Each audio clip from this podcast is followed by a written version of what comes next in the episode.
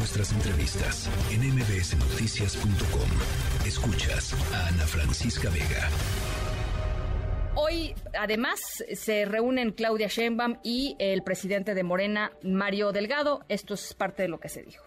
Como siempre, y eso es eh, lo más importante, más allá de cualquier cosa de, debate con mis compañeros, para mí lo más importante es la unidad del movimiento. Viene la encuesta para nosotros, pero nosotros estamos por un proyecto. Hay un método para poder establecer quién será quien eh, encabece para el 2024, pero nosotros ponemos siempre la unidad del movimiento por encima de todo es lo que dice, es lo que dice Claudia, Claudia Sheinbaum. Eh, y en la línea telefónica, Yuritsi Mendizábal, editora de encuestas de El Financiero, que hoy publican, Yuritsi, me da mucho gusto, como siempre, platicar contigo, eh, mediciones sobre la aprobación de la jefa de gobierno, eh, Claudia Sheinbaum. ¿Cómo estás, Yuritsi? Muy bien, Ana Francisca, pues muchas gracias por darnos el espacio. efectivamente, el día de hoy publicamos la encuesta de aprobación a la jefa de gobierno y encontramos que, bueno, subió eh, un punto respecto a marzo, de 54% que tenía en marzo a 55% ahora en abril. Sin embargo, eh, a pesar de que parece que no es mucha la, diferencia, sí es, sí es una diferencia un poquito mayor respecto a febrero. En febrero la, la, la jefa de gobierno contaba con una aprobación de 49%, es decir, de febrero a la fecha ha subido 6 puntos. Y si nos vamos un poquito más en el histórico de aprobación, eh, este, este porcentaje de aprobación ella no lo tenía prácticamente desde hace un año, desde marzo del 2022. Eh, a partir de ahí empieza como una, una espiral un poquito descendente, de ahí tiene tiende a estar como con opinión dividida, o sea, a veces arriba, a veces abajo, pero prácticamente 50% la prueba, 50% la desaprueba, y ahorita en estos en estos últimos dos meses pues se despega un poquito, ¿no? O sea, vuelve otra vez digamos, a sus niveles de aprobación que, tenía pues prácticamente hace un año. Eh, mayo de 2021 es el nivel más bajo que se tiene registrado, ¿cierto? Y, mayo de 2022 también. Así es, así es. Pero también por ahí, sí, así, eh, es con 49%. Con 49%. Bueno, esto es mayo de 2021, pues recordemos que fue el colapso de la línea 2. En mayo de 2022 no recuerdo, ahorita no, no te podría decir exactamente bueno, algún contexto, pero supongo que te, decía que pues, eh, empieza como una espiral descendente, ¿no? A partir de febrero, marzo del 2022. Bueno, eh, parte de lo que evaluaron ustedes tiene que ver con cuatro áreas fundamentales del gobierno y son las cuatro áreas que supongo pues más eh, importan en, en, las mentes de muchos capitalinos, que son, por supuesto, la seguridad, eh, después pues los bolsillos, ¿no? La economía, eh, el estado del transporte público y el gran tema que es el metro. Así es. Pues en el área de, seguridad pública, pues es el, rubro más castigado de la, de la jefa de gobierno. El 53% eh, considera que tiene una mala gestión, mientras que apenas un cuarto por un cuarto de los capitalinos pues considera que, que es buena, ¿no? Que tiene una opinión positiva al respecto. Sin embargo, pues siempre las, las, las, opiniones negativas siempre han superado pues por mucho las opiniones positivas.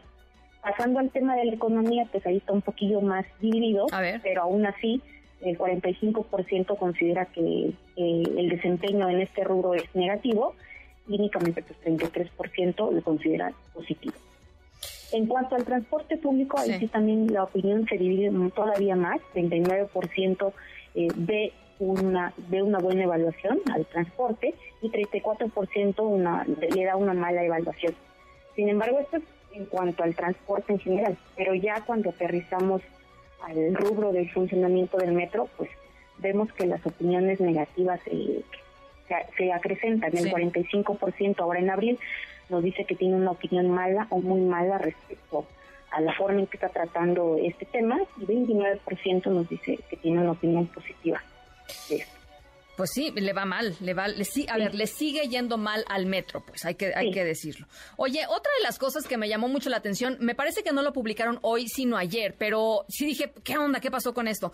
Eh, les preguntaron también sobre el tema de que el gobierno de la Ciudad de México destine recursos económicos a conciertos gratuitos en el Zócalo, ¿no? O a conciertos eh, masivos. Eh, 62% dijo que no les gusta la idea. Sí, así es. De hecho, en, el tema de conciertos, sí, sí. Eh, que organice conciertos masivos, está dividida la opinión. 48% aprueba y 50% desaprueba.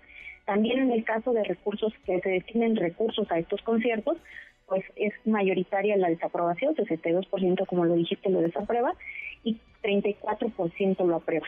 Sin embargo, cuando hacemos una segmentación por edades, pues nos damos cuenta que digamos que a, qué, a, quién va dirigido un poquito este tipo de medidas y vemos que la aprobación entre los menores de 30 años, es decir, los que tienen entre 18 y 29 años, por ejemplo, en el caso de que se organicen conciertos, el 63% los aprueba y solamente el 26%. O sea, es un tema de edad, básicamente. Los jóvenes dicen, los jóvenes dicen, están a todo dar los, los conciertos, este, venga, queremos más. Eh, las personas más grandes dicen, no nos gusta. Y cuando se trata de poner lana, ahí sí ya la cosa está todavía más eh, en, en, desacuerdo, ¿no? O sea, digamos, la opinión pública en desacuerdo. Pero si no se pusiera lana, digamos que 50-50, tampoco lo entiendo, mi querida Yaritzi.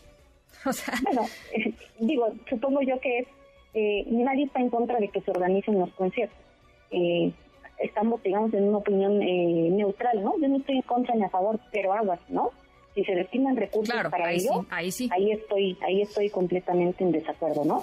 Y obviamente lo que dices, en cuanto más es la edad del de la persona entrevistada más en desacuerdo está. Por ejemplo, aquellos que tienen 50 años o más, 71% desaprueban la medida de utilizar recursos para organizar pues, estos conciertos que, que, parece que no, que como dice, llegaron para quedarse, ¿no? Oye, y nada más preguntarte si hay una eh, relación significativa con la aprobación general de la jefa de gobierno y la edad de las personas a las que les preguntaron. Mira, hasta el momento yo creo que sería eh, como muy, todavía no, no, no, hemos analizado a fondo este indicador que me dices, pero lo interesante sería verlo a futuro, porque esta, esta encuesta la hicimos eh, en días antes a que se realizara el concierto. Entonces, probablemente lo que podamos hacer para la siguiente pues es ver si efectivamente estas, estas, esto que me dices de conciertos claro. tener, como tú dices, una relación en los segmentos más jóvenes del electorado. Bueno, pues ahí está. Eh, por lo pronto, Claudia Sheinbaum se ubica en 55% de aprobación eh, ciudadana eh, a su gestión en este en este mes de abril, en el mes en el mes que cerró, en el mes de abril. Gracias, sí. Yuritsi. Te mando un abrazo. A ti igualmente. Gracias, la editora, la editora de encuestas del periódico El Financiero, con esto que publicaron esta mañana. Noticias.